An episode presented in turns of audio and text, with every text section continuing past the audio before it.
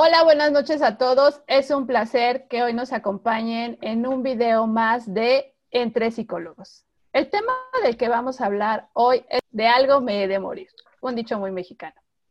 Y para el día de hoy nos acompaña Norma. Hola, ¿qué tal a todos? Eh, mi nombre es Norma Angélica Pérez. Pues bueno, soy psicóloga, trabajadora social y docente. Y pues es un placer para mí estar en este episodio eh, número 3 de Entre Psicólogos de Zona Psicológica. Saludos a todos.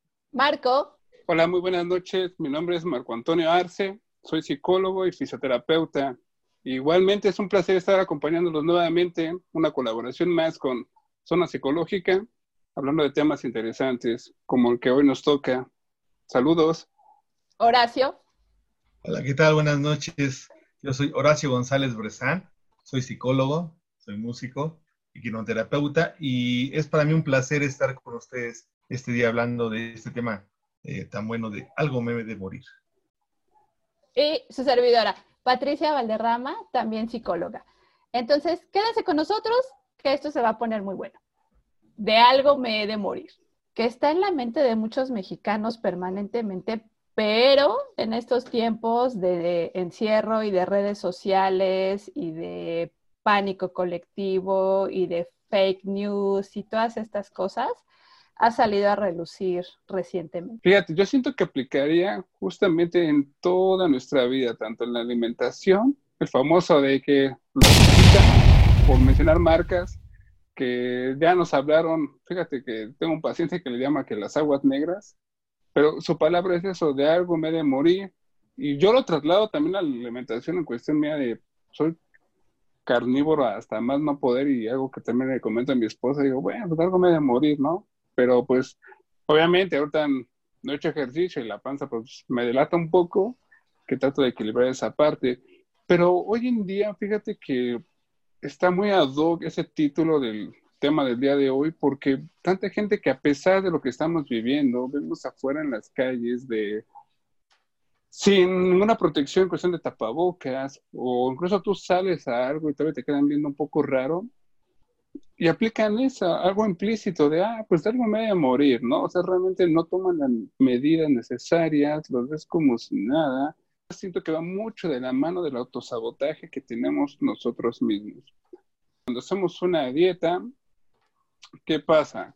Cualquier, nos acordamos de la dieta cuando estamos comiendo, de, las, de hacer ejercicio. Nos acordamos de la dieta cuando estamos comiendo lo que no deberíamos Lo que no deberíamos. ¿Por qué podríamos comer en el gimnasio cuando no vamos, no? Claro. Sabemos que vamos uno, dos, tres días. Entonces, justamente ese autosabotaje tiene mucho que ver de, de algo medio morir. ¿Por qué? Oye, pero es que entonces es, es más fácil pensar que tenemos algún superpoder y no nos va a pasar nada por alguna razón, aunque al resto sí le pase. Justamente es más fácil creer esa parte, ¿no? Que hacernos responsables, como es, ah, seguimos culpando a todos, entonces inconscientemente como, ah, a mí no me va a pasar, ¿no? O cuántas veces no hemos escuchado de qué son no existe, es un invento del gobierno, refiriéndonos ahorita a la cuestión de la pandemia, ¿no? Pero oyéndonos a una historia de vida, ¿cuántas experiencias no tenemos? Veíamos que la mamá era diabética y con su cocota o carnitas.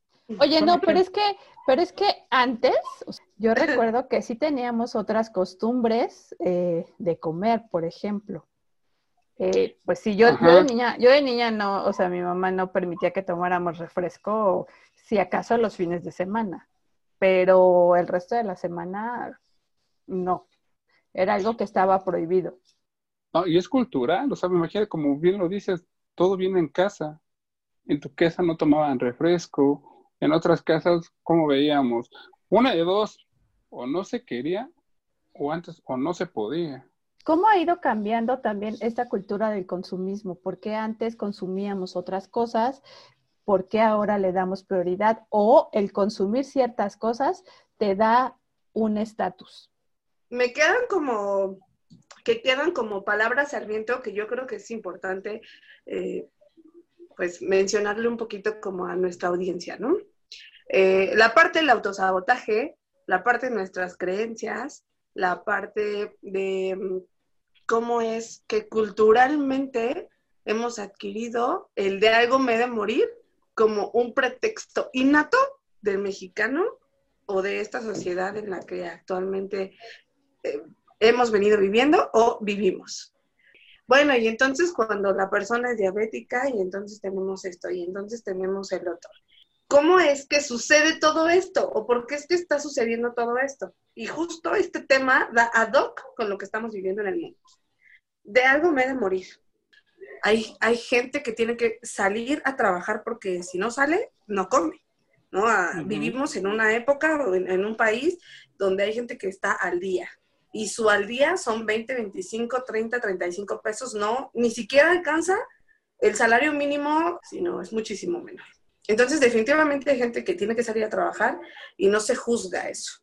Sin embargo, también hay mucha otra gente que, por ejemplo, los mercados, y que entonces se dice, nada más vaya una persona por familia, nada más vaya esto, y use cubrebocas, y use esto. Y no les preocupa, pero si más mínimo que vaya toda la familia, niños, niñas, al día de hoy. El día de hoy que vayan y salgan. Y su, su pretexto perfecto es, de algo me de morir. O sea, si de, de algo pasa, de algo, me, de algo me he de morir.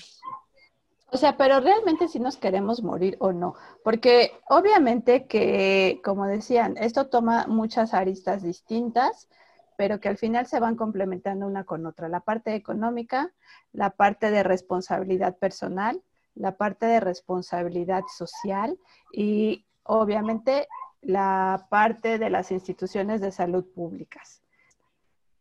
Lo dijimos, en, lo dijimos en, algún, en algún video pasado. Esto que está pasando ahorita solo subraya lo que ya estaba antes.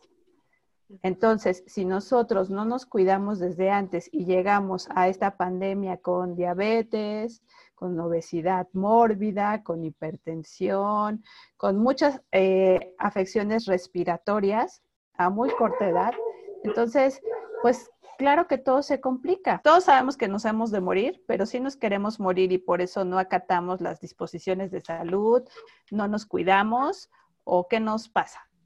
Estaba reflexionando precisamente en, esto, ¿no? Eh, observando precisamente a, mi alrededor todas las personas que desafían constantemente las disposiciones oficiales.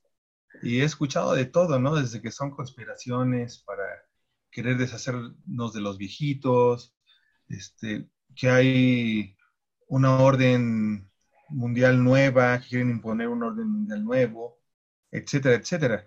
Pero yo creo que en el caso de los mexicanos esto puede ir más allá.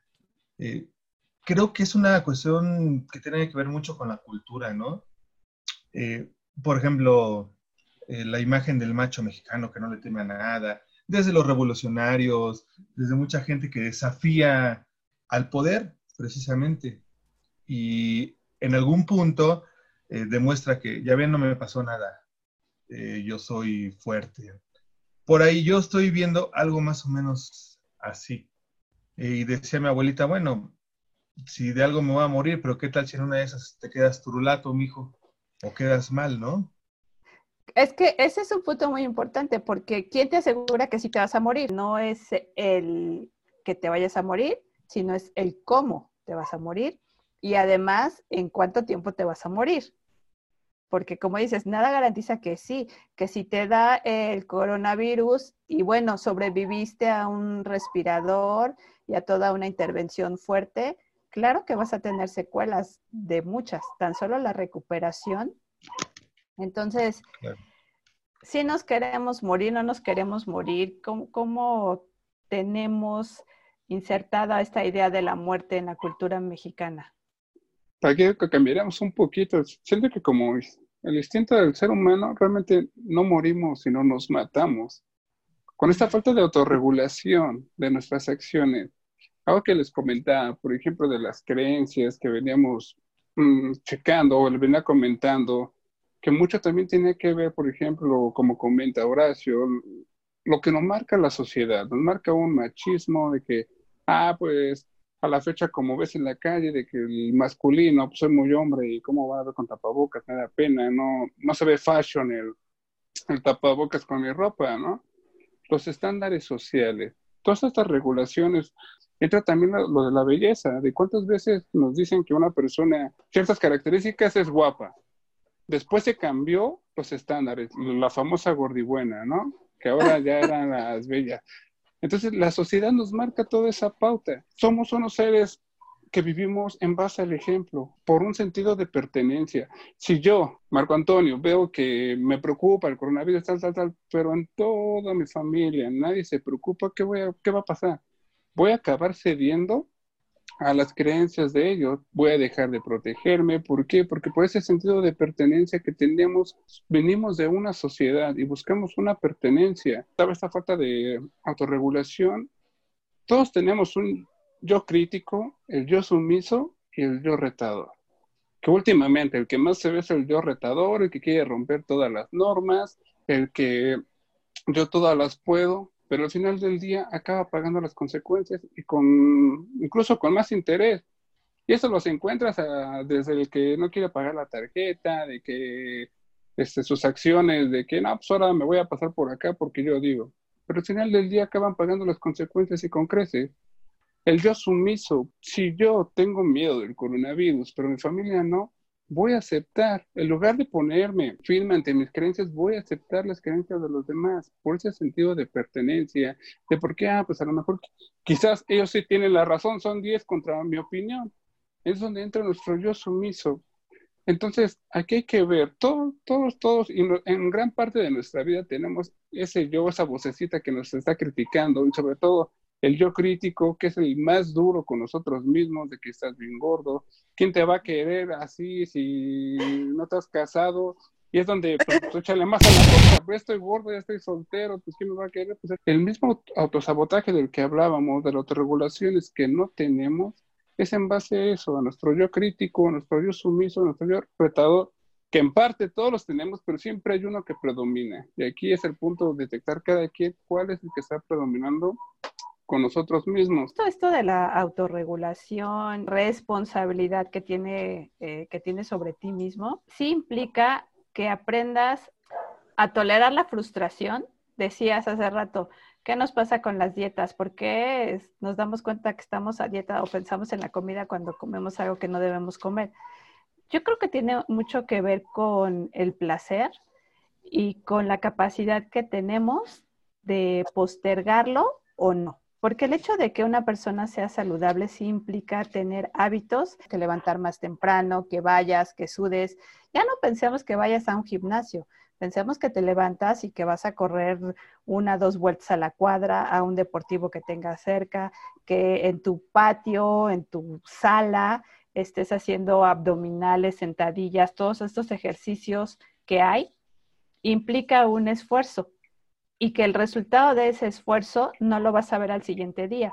Al siguiente día y al siguiente día te vas a sentir de la fregada porque te va a doler todo, vas a estar cansado, la ropa súper sexy que viste en la tele y que quieres no te va a quedar y entonces vas a tener hambre y vas a querer comerte los tacos que no te puedes comer y entonces tienes que comer lechuga, chayote cocido. Todo eso implica aceptar y hacer muchas cosas que de principio no son placenteras. Y entonces es más fácil, pues hay unos tacos, ay, bueno, un pozole, ay, bueno, hoy me levanto tarde. Encontramos una fuente de placer a corto plazo en esas acciones que, como dices, con el paso del tiempo nos vamos dando cuenta que son nocivas para nuestra salud. Entonces, ¿qué tanto es social, qué tanto es cultural, qué tanto es familiar y qué tanto es personal?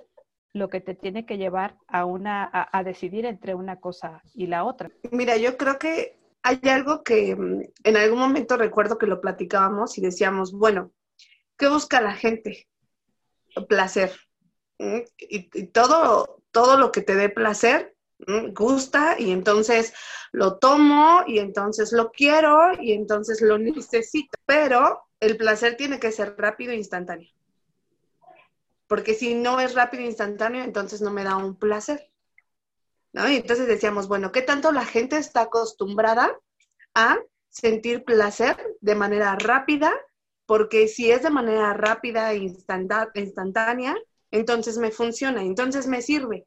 Porque si yo tengo que dedicar más tiempo a, a, ese placer o adquirir ese placer, entonces ya, ya deja de ser placentero, ya no es tan rico. ¿No? Y hablando de todos los temas, comida. Eh, Me acuerdo que este tema lo comentábamos con los pacientes en terapia, porque hay pacientes que van a buscarnos, tocan la puerta, van a terapia convencidos de que necesitan terapia y pasan dos, tres sesiones, cuatro, cinco y se van. Porque entonces, una terapia que, de- que sea rápida, que me ayude más rápido, es mejor.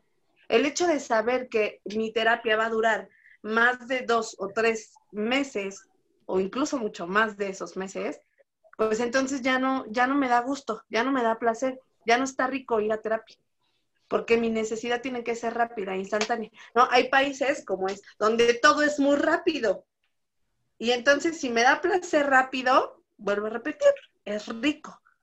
Entonces, por eso, el pensar en una pandemia, empezar en- O sea, Marcos ya está pensando, no sé en qué está pensando. pensando. el pensar en que algo tiene que durar más tiempo, o sea, para que una dieta funcione, pues tiene que pasar por lo menos 21 días donde voy a estar haciendo este cambio de alimentación, ¿no? Que es como lo dicen algunos cambios de conducta que tienen que pasar 21 días para ese cambio de hábito, pues entonces, ok, después de esa semana de estar a dieta o de, o de esos 21 días, entonces ya puedo decir que eh, me estoy acostumbrando a ese cambio de alimentación. Pero si después de esos 21 días yo no bajé por lo menos unos 5 kilos, entonces no funciona esa dieta. ¿No? Entonces, o sea, ya. Pero ¿quién no- baja 5 kilos en 21 días? Que me pase pues la nadie. dieta, por favor, que me diga cómo le hizo. Aparte, Claro. por ejemplo, ¿quién dijo ¿no? que tienes que bajar de peso? A ver, Horacio, ¿quién O- dijo que teníamos ¿quién que bajar de peso? Sí, mira, yo, yo creo que es importante estar alerta de nuestro entorno en cuanto a lo- la publicidad, todo lo que nos venden. eh, nos han hecho creer que todo lo, lo placentero debe ser exactamente como dice Normita, rápido. Y entonces eh, nos han vendido la idea que la felicidad es lo mismo que el placer, que lo placentero es la felicidad. Entonces tenemos comida rápida, nos venden aparatos milagrosos para bajar de peso, nos venden medicina milagrosa, etcétera, etcétera, etcétera. Entonces decían, ¿cuándo es cuando me voy a acercar a, terapia, por ejemplo? Es cuando ya tengo pues el agua hasta el cuello. ¿Cuándo voy a acercar a, a bajar de peso, por ejemplo? Cuando me duelen las rodillas, cuando tengo ya problemas de salud, cuando me sofoco. Pero por la misma mm, cultura que Necesidad y situación que te orilla. rápido, entonces creemos que, que algo que nos cueste algunas semanas de esfuerzo y, y- y no es rápido, no sirve. Y no, no es así, no es así. Y yo creo que este confinamiento eh, ha exacerbado todo esto, ha exacerbado los miedos. Eh, Nosotros sabemos, mucha gente sabe, de hecho, que el tener miedo este, baja nuestras defensas, ¿no? Así es. y que somos más proclives a, a enfermarnos, a tener eh, algún problema de salud. Esto se ha expandido, pero mucha gente lo ha agarrado como una cuestión de reto y, y de decir, no, no, yo no tengo miedo y por eso pues yo salgo y me voy con toda mi familia a ver a la abuelita, pues total. No tengo miedo, no me pasa nada. Tampoco es así. Yo creo que hay que estar bien pendientes de la información oficial, la información que nos den profesionales, eh, de las indicaciones y de lo que haya a nuestro alrededor. Mucha gente no creía que esto era muy serio hasta que vimos, me cuento entre ellos, a personas cercanas a nosotros que ya tienen problemas de, de enfermedades respiratorias, etcétera, etcétera. Pero hace algunas semanas estábamos viendo gente en fiestas, hablaba con familiares de Aguascalientes. En estos días, eh, que eran los días de la feria, no hubo feria como tal, pero sí hubo gente que festejó, porque tal vez ahí no ha llegado, eh, como en otros lados, como aquí en la zona metropolitana, pues el agua hasta la pareja, ¿verdad? Entonces, yo recomendaría no esperar a que el agua llegue a- al cuello, mm, Oye, es estar que- pendiente. Cuando el agua nos llega al cuello, aplicamos el otro que dice, lo bailado nadie me lo quita. Y más si es cumbia, ¿no? No Y ya no más hay si es ni cumbia. Más si es reggaetón. Para sacarle brillo al suelo. No somos capaces aún así de aceptar que pues que la regamos o que no tuvimos decisiones acertadas o que hay otras formas o que tendríamos que en ese momento empezar a replantear nuestro estilo de vida. ¿Por qué nos es tan difícil cambiar? O, Pues, el, o el típico, ajá. perdón, o el típico, se murió, pero se murió contento, tomó refresco de cola Toda la Hasta- vida. a- hasta donde Sí. quiso, fumó hasta el último día que quiso, este, comió, eh, eh, todavía, todavía una hora antes de morir, se comió un plato bien rico y delicioso de pancita y, y- y aparte el refresco, y sí, claro. O sea, pero Y se murió echó con, un cigarro para rematar. A rematar, y murió, murió contento, murió feliz. No, y justamente es por el tipo de cultura, el hecho tan solo de cómo en México veneramos o nos burlamos de la muerte, ¿no? Es algo cultural, pero algo que quiero destacar mucho es algo que decía Horacio. Creo, creo, creo lo que la gente cree, lo que les hablaba de esas creencias, Patti que mencionaba de cuestiones del ejercicio, bueno, esas ideas, ¿quién te las influyó? ¿De por qué comer lechuga y eso? ¿Quién nos dijo que era sano? ¿Por qué tenemos que hacer ejercicio? ¿Quién nos dijo que teníamos que dormir ocho horas? Obviamente son cuestiones de sociedad.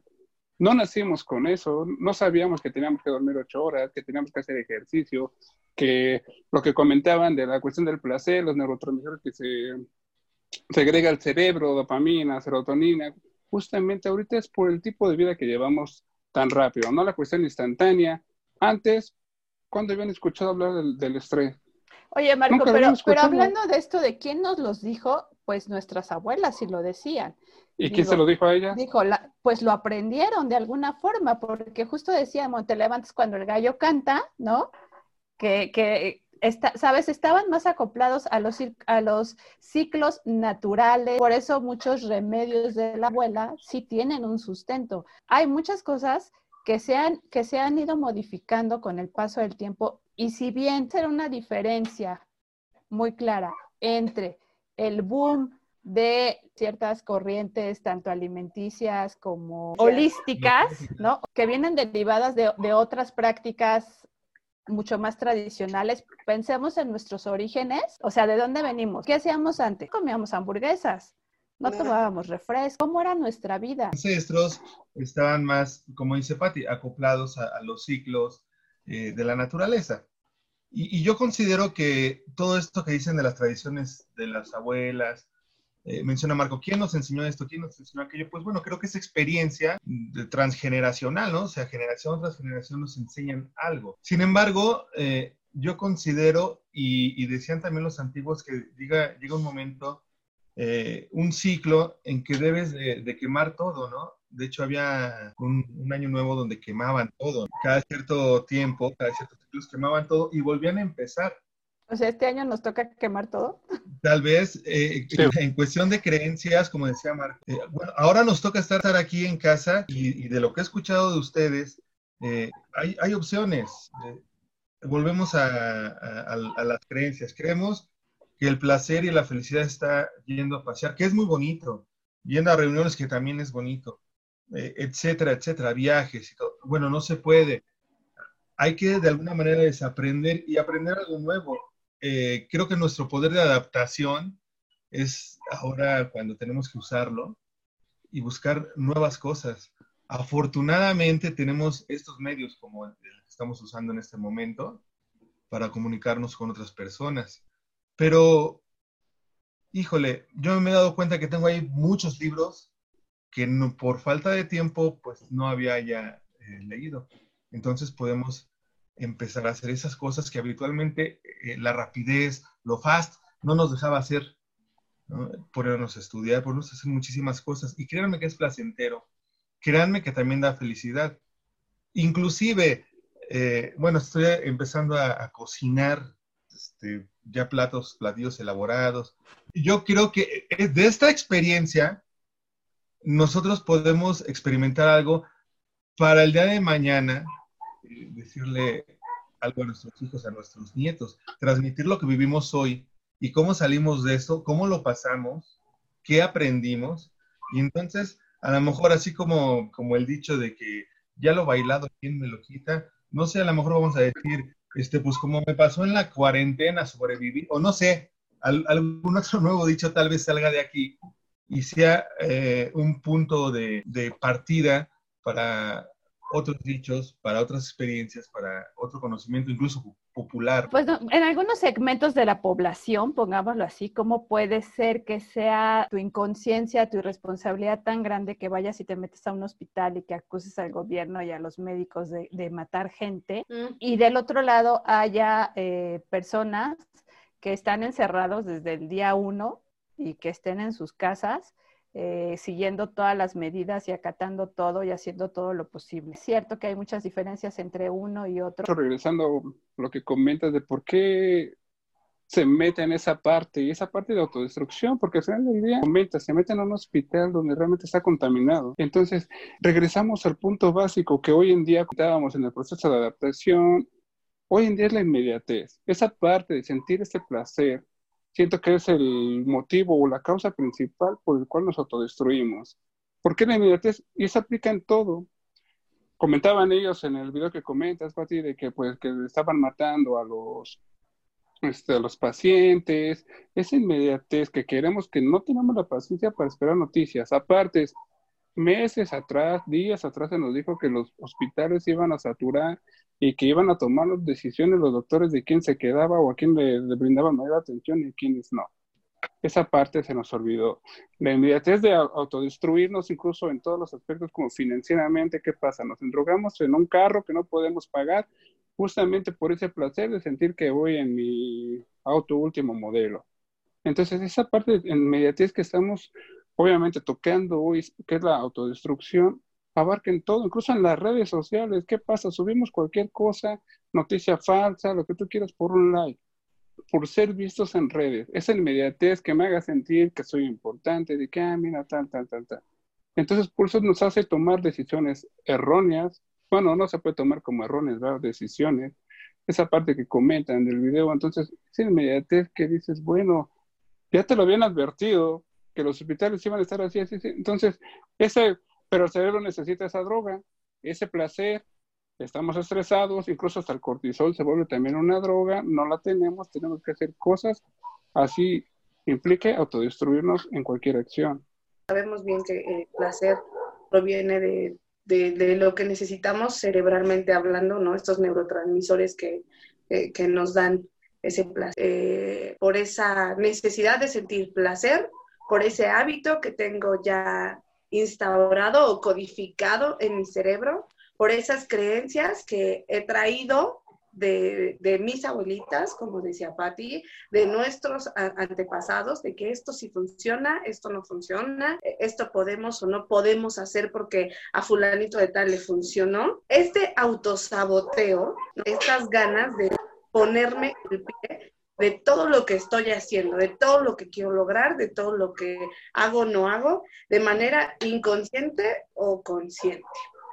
Y esta falta de la capacidad de espera. Existe la cultura de los, nosotros los, los conductores, oye, no hay vuelta aquí, ahorita la invento y me la doy. Claro. Porque me funciona ahorita en este momento. Entonces, creo que es bien importante observar el, el, contexto, e, el ambiente en que vivimos cada quien y, tratar de adaptarnos lo mejor posible.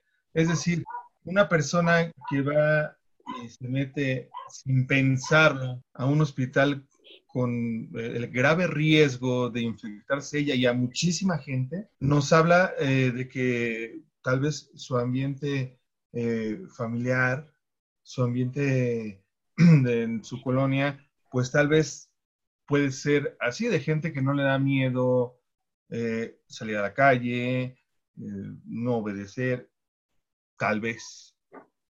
Porque yo les aseguro que tal vez una persona que está desde el primer día de la cuarentena en casa y sigue todas las indicaciones que se nos han dado, difícilmente se va a parar a un hospital, a arriesgarse él y arriesgar a muchísima gente existen estos contrastes muy fuertes en la sociedad. No podemos generalizar eh, de que todos somos resilientes o todos somos solidarios.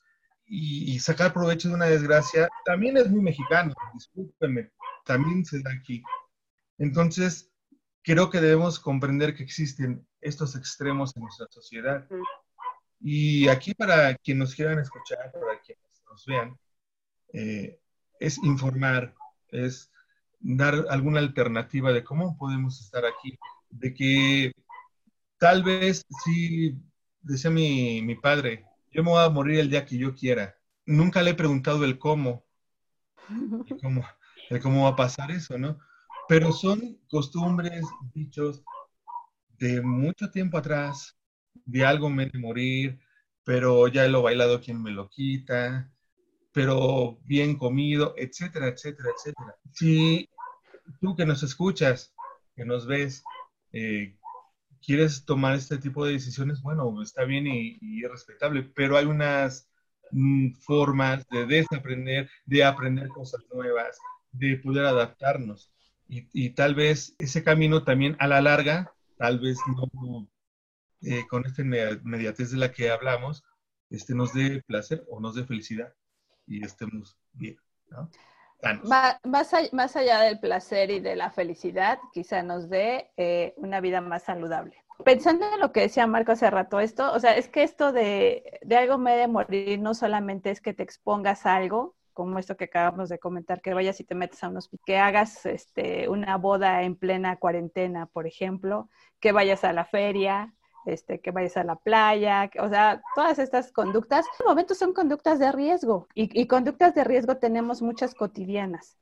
Pero pensando en eso que decía Marco, ¿por qué nos endrogamos con pagos chiquitos que no podemos por cubrir una apariencia social. Muchas de estas cosas sí, determinan situaciones, decisiones de vida que tomamos por cumplir algo que ni siquiera tenemos muy claro qué es.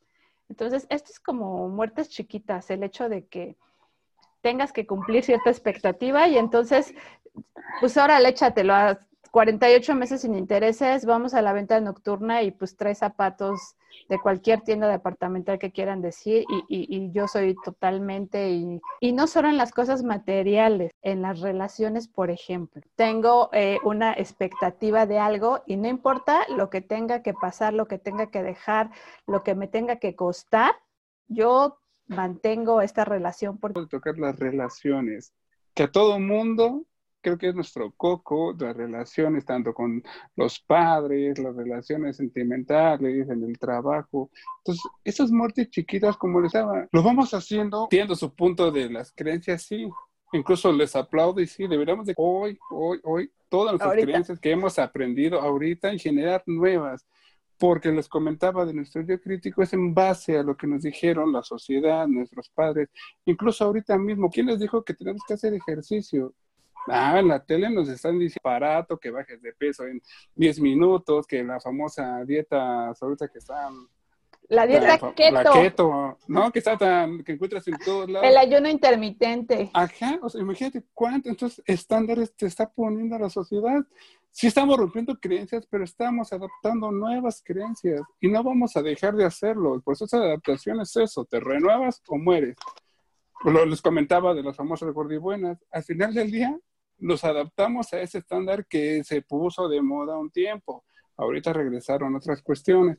Entonces, esa inmediatez de la que hablamos, esas muertes chiquitas, es nuestra parte de autosabotearnos, como comentábamos, por el placer de, me tomo una coca, ah, pues ahorita, oye, pero no piensas en tu futuro, no, ya después veré, de algo me de morir. Al final del día las consecuencias las estamos viviendo, como decían anteriormente, si nos morimos creo que sería la mejor parte, pero, por ejemplo, cuando van manejando en un, este, en un carro a alta velocidad, un chocan tan, quedan lisiados, en el mejor de los casos, pero de algo me de morir. Ni siquiera se murieron, quedaron peor. Entonces, de hecho.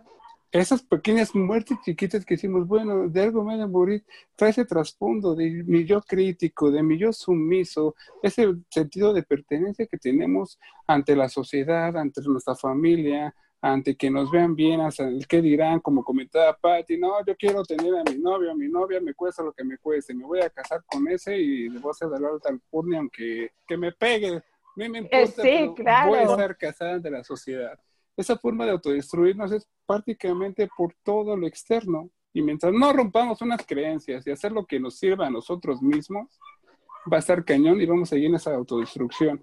Y lo peor es que no solo vamos nosotros, sino nos llevamos a todo nuestro entorno. Oigan, pero además decimos, fíjense, tenemos esta relación con la muerte aparentemente muy cercana, muy natural, nos reímos de ella. Eh, el Día de Muertos es a nivel internacional, wow, los mexicanos se ríen, hacen calaveritas, se la comen, se disfrazan, bailan, toda esta cultura que ya sabemos. Pero ¿realmente estamos preparados para la muerte? Manejas ahorita, no hay tráfico, hay muchos más accidentes por exceso de velocidad, porque entonces la gente aprovecha que no hay tráfico y entonces maneja rápido. Pero ¿cuántas de estas personas de verdad tienen contemplado ya no un seguro de coche? Si yo estoy pensando en que de algo de me he de morir, pues entonces tendríamos que pensar que ya hay un, plan, es decir, pues ya tengo pagado el entierro, ¿no? Ya tengo pagado el velorio, ya escogí este, en qué caja me van a enterrar, si me van a incinerar, si en qué panteón, porque eso es un shock emocional y económico muy grande para la familia. Entonces, si queremos, no queremos, si estamos preparados o entra en esta parte un poco de la inconsciencia y de dejarle a otro que nos resuelva. Si me pasa algo, si cuelgo los tenis, pues yo ya no me voy a tener que hacer cargo.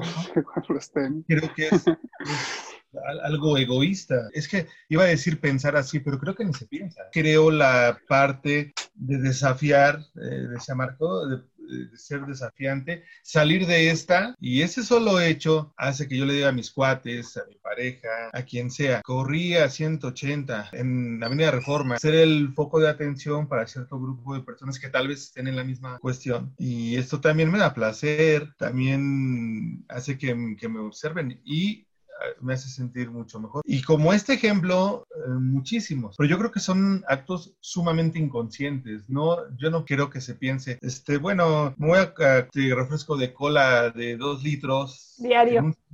Diario todas las tardes viendo mi telenovela, tal vez, ya tengo preparado los gastos funerarios y todo esto. No. porque, porque de algo me de morir. Sí, porque de algo me de morir. Yo tengo una anécdota de, de niño. Eh, yo a mi abuela diabética, pero, pero, ya era un bebé, a escondidas, bueno, ella me decía que nadie se diera cuenta le llevara gomitas y, golosinas. Bueno, ya de adulto me enteré que ya no podía hacer eso, no debía de hacer eso. Yo vi lo que sufrió ella cuando falleció y, vi lo, y digo, yo sufrí, yo lo sufrí cuando, cuando ella no estuvo aquí. Es algo que, que marca a las personas. Sin embargo, se trata de hacer conciencia. A veces debe de ser a base de golpe. Eh, dicen por ahí que el ser humano aprende por dos caminos, ¿no? Por la razón, por el amor, por el dolor, a, fregadas. Muchos de nosotros a base de ver este tipo de sufrimientos de cerca, entonces cuando decidimos, yo no, no quiero hacer eso, pero ya como decisión, no porque me lo hayan dicho, no porque lo diga la sociedad consumista, etc. O sea, por decisión mía, porque no quiero sufrir esta parte, no consumo ciertos alimentos o no le entro ya al tabaco, no bebo, etcétera. Pero esto es la parte de la experiencia, la parte dolorosa. Hay ahorita la oportunidad de ser introspectivos y decidir cómo queremos vivir de aquí en adelante, cómo queremos vivir en este confinamiento qué opciones tenemos y poderlo hacer de una manera sana. Vamos por los comentarios finales para ir cerrando esto. Tendría que ser eh, este, este un espacio para poder darnos una oportunidad, resignificar, darle un nuevo significado a esas creencias, a eso que traigo yo pensando, a eso que me viene rondando. Si sí realmente es lo que quiero y lo acepto con todas las condiciones que se tiene que, que se tengan que enfrentar, o realmente esta es una oportunidad para mí, para hacer algo conmigo. Sí, me he venido autosaboteando, sí he venido poniéndome el pie pensando que la dieta tal no me funcionó, entonces hago esto y pensando que el aparato tal que decía Horacio no, tampoco me sirvió y que si eh, me tomo el refresco no me va a pasar nada y que si no cambio alimentación tampoco me pasa nada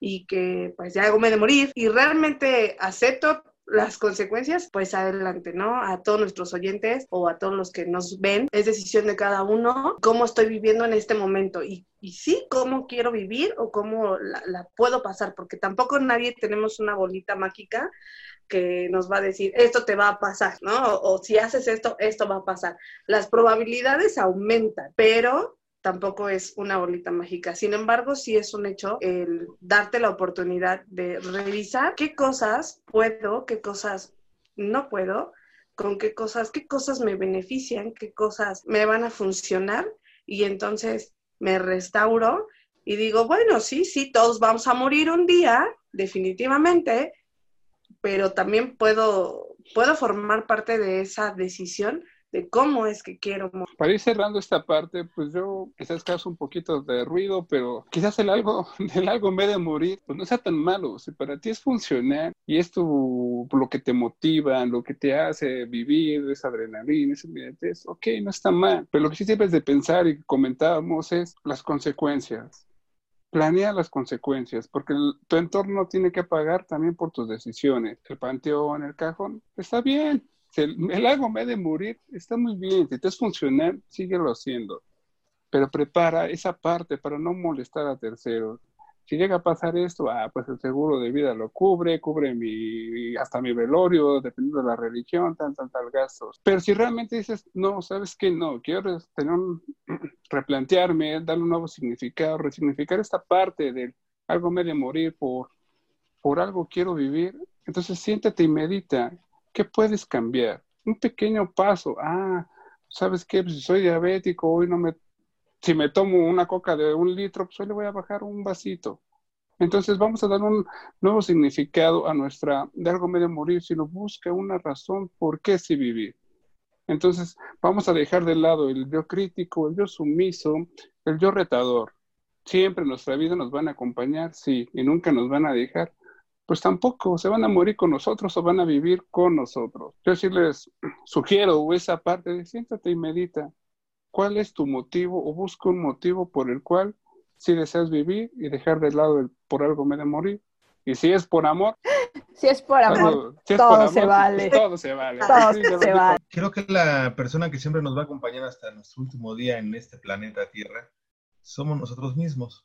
Y entablar una relación conmigo mismo conlleva el trabajar, así como dice Marco, sentarme un momento, ir a, mis adentros y, preguntarme quién soy yo o cómo quiero ser yo en esta situación. Hablando, por ejemplo, del confinamiento, hablando, por ejemplo, de algo me de morir, porque también nuestras decisiones personales afectan nuestro entorno. Entonces, a base de prueba y error, podemos descubrir cosas. Y si soy diabético y en lugar de comerme una concha me, compro, como un pan tostado integral, veo los resultados, veo cómo me siento y a través de eso voy decidiendo cómo quiero. Ahora si decían, si me da mucho placer inmediato comerme mi conchota con nata y después voy a tener consecuencias de esto, pues bueno, tener preparado, hay, hay algo para enfrentar esto. Creo que puede resultar bastante egoísta eh, autodestruirnos y dejar la, estas responsabilidades a otros, no solo en el momento de nuestra muerte, sino cargar con un padecimiento que ellos no provocaron, que los que están a mi alrededor no lo decidieron. Entonces creo que es un buen tiempo este de sentarnos a reflexionar y de decir cómo yo quiero actuar ante esto? ¿Cómo voy a hacer yo eh, ante la posibilidad de infectarme si salgo si me voy a un hospital innecesariamente o voy a visitar a, quien no tengo que visitar? La decisión pues es propia y tenemos la oportunidad de reflexionar cómo vamos a decidir y hasta dónde vas. Lo único que tenemos seguro es la muerte. Vamos a llegar a ese punto en uno en otro momento. Aquí el tema es cómo es que estamos decidiendo vivir porque finalmente estamos aquí para vivir y cada una de las decisiones que tomamos nos acerca o nos aleja de la calidad de vida que todos deberíamos tener y de las expectativas que, tenemos de una vida plena. Tenemos una idea de cómo queremos vivir y yo creo que nadie quiere, conscientemente nadie quiere vivir enfermo, nadie quiere vivir con dolor, nadie quiere vivir haciendo sufrir a las personas que quiere. Entonces, es detenernos un poco y enfrentarnos a nuestra irresponsabilidad, quizá nuestra inconsciencia, quizá nuestra ignorancia de muchas cosas que hacemos o que no hacemos, para que entonces empecemos a vivir de la forma que sí queremos vivir. No hay que dejarlo a la ligera. La situación por la que estamos pasando Es cierto que es una situación que nunca había pasado antes, que a todos nos agarró como de sorpresa y por eso hay mucha incertidumbre, hay mucha ansiedad y mucho estrés, pero muchas de las cosas que están pasando en este momento solo se detonaron con esta situación. Ya estamos enfermos, ya estamos gordos, ya somos hipertensos, ya somos diabéticos, ya tenemos malos hábitos para comer, malos hábitos para dormir. Todo esto ya está ahí desde antes que llegara esta pandemia. Entonces, sí es un momento para que nos demos cuenta de qué es lo que le estamos haciendo a nuestro cuerpo, de qué es lo que nos estamos haciendo a nosotros, cómo estamos cuidando nuestra salud física, cómo estamos cuidando nuestra salud mental. El cambio inicia en uno mismo. No podemos cambiar al mundo, no podemos cambiar todas estas creencias sociales, ni siquiera podemos cambiar las familiares, pero sí podemos poner atención en las nuestras y entonces ir descartando las que ya no nos son útiles porque sean buenas o porque sean malas, sino porque no nos están trayendo salud, porque no nos están trayendo tranquilidad y porque ahora nosotros podemos tener otras herramientas que quizá nuestros padres, nuestros abuelos no tuvieron. El hacernos conscientes, el hacernos responsable, nos hace más inteligentes emocionalmente. Y eso nos va a dar mayor tolerancia a la frustración, mayor capacidad de espera, para que entonces sí podamos vivir en un estado de salud más constante y menos restrictivo. Y otra cosa es, no hay que creernos todo lo que escuchamos en, redes sociales. Esto de las modas, de lo... Podemos perfectamente comer sanos con las costumbres y con las tradiciones familiares podemos perfectamente hacer ejercicio sin tener que comprar nada. Podemos hacer muchas cosas teniendo presente que lo hacemos por nuestra salud. Si nosotros tenemos salud, entonces vamos a tener más autoestima. Si tenemos más autoestima, vamos a tomar mejores decisiones porque vamos a depender menos de lo que los demás piensen, de lo que los demás digan. Y entonces esto se va a volver un círculo virtuoso que puede detonar en que seamos personas saludables, no solo físicas, sino mental. Pues yo les agradezco a todos y los esperamos la próxima semana con otra charla igual de interesante en Entre Psicólogos. Buenas noches a todos. Hasta luego.